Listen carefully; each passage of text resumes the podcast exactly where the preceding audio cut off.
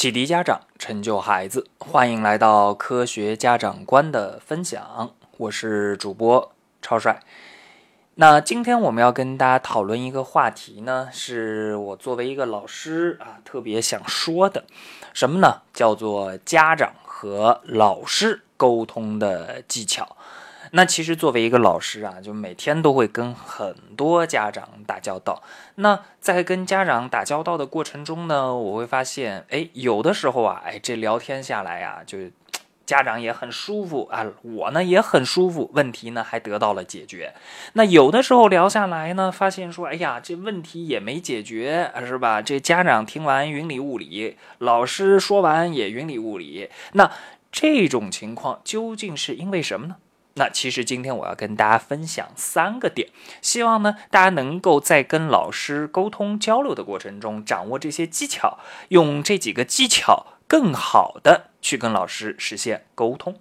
那第一点呢，我希望各位家长啊，在跟老师沟通的过程中，尽量呢去描述问题，而不要去下判断。什么意思呢？哎我作为一个语文老师，经常遇到家长会跟我讲说：“哎呀，超帅啊，我跟你讲，哎呀，我家孩子啊，这阅读啊特别不好，哎呀，每次做题呢都要扣那么几分，对吧？怎么着都不行。我给他买了那么多练习册，他都做不了啊，做完之后还是学不好。那这是很多家长在跟这个语文老师抱怨，或者说陈述孩子语文阅读不好时，常常会有的措辞。”可能具体的措辞不太一样，但整体而言，整个节奏就是这样。但实际上啊，我们要想，我提醒大家，这样子的陈述其实是已经下了判断的。什么判断呢？叫做老师啊，我们家孩子阅读不好，他每次要扣几分，等等等等。但是我想说，一个老师如果真的要了解孩子具体情况的话，他还不如看一看这个孩子近几个月月考的语文试卷究竟什么情况，孩子的课外阅读都读过哪些书，这才是一个老师准确的去判断孩子阅读问题的一个来源。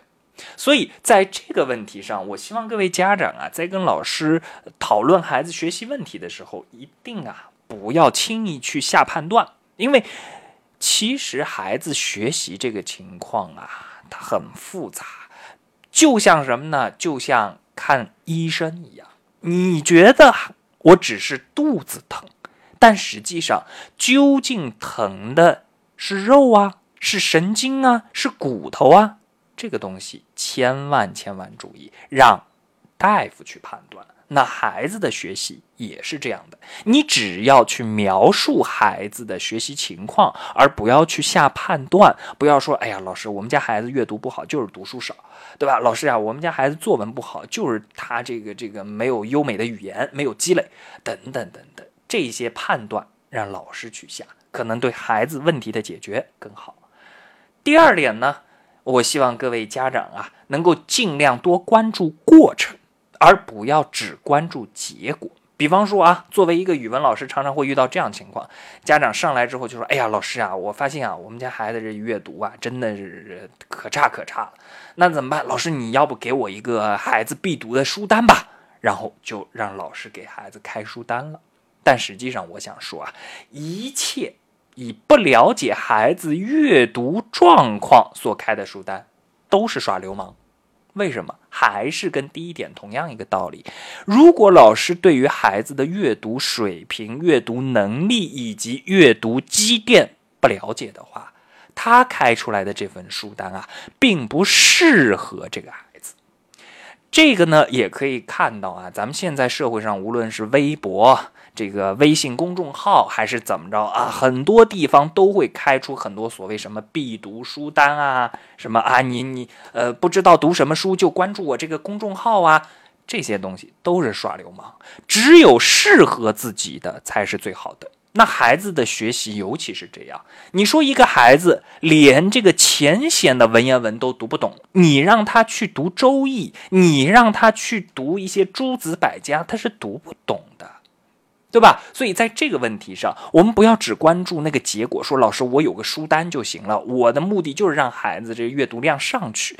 但是你要知道，在让孩子阅读量上去的这个过程中，我们究竟应该做什么？这才是最关键的。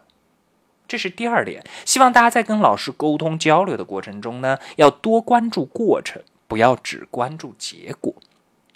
那么第三点。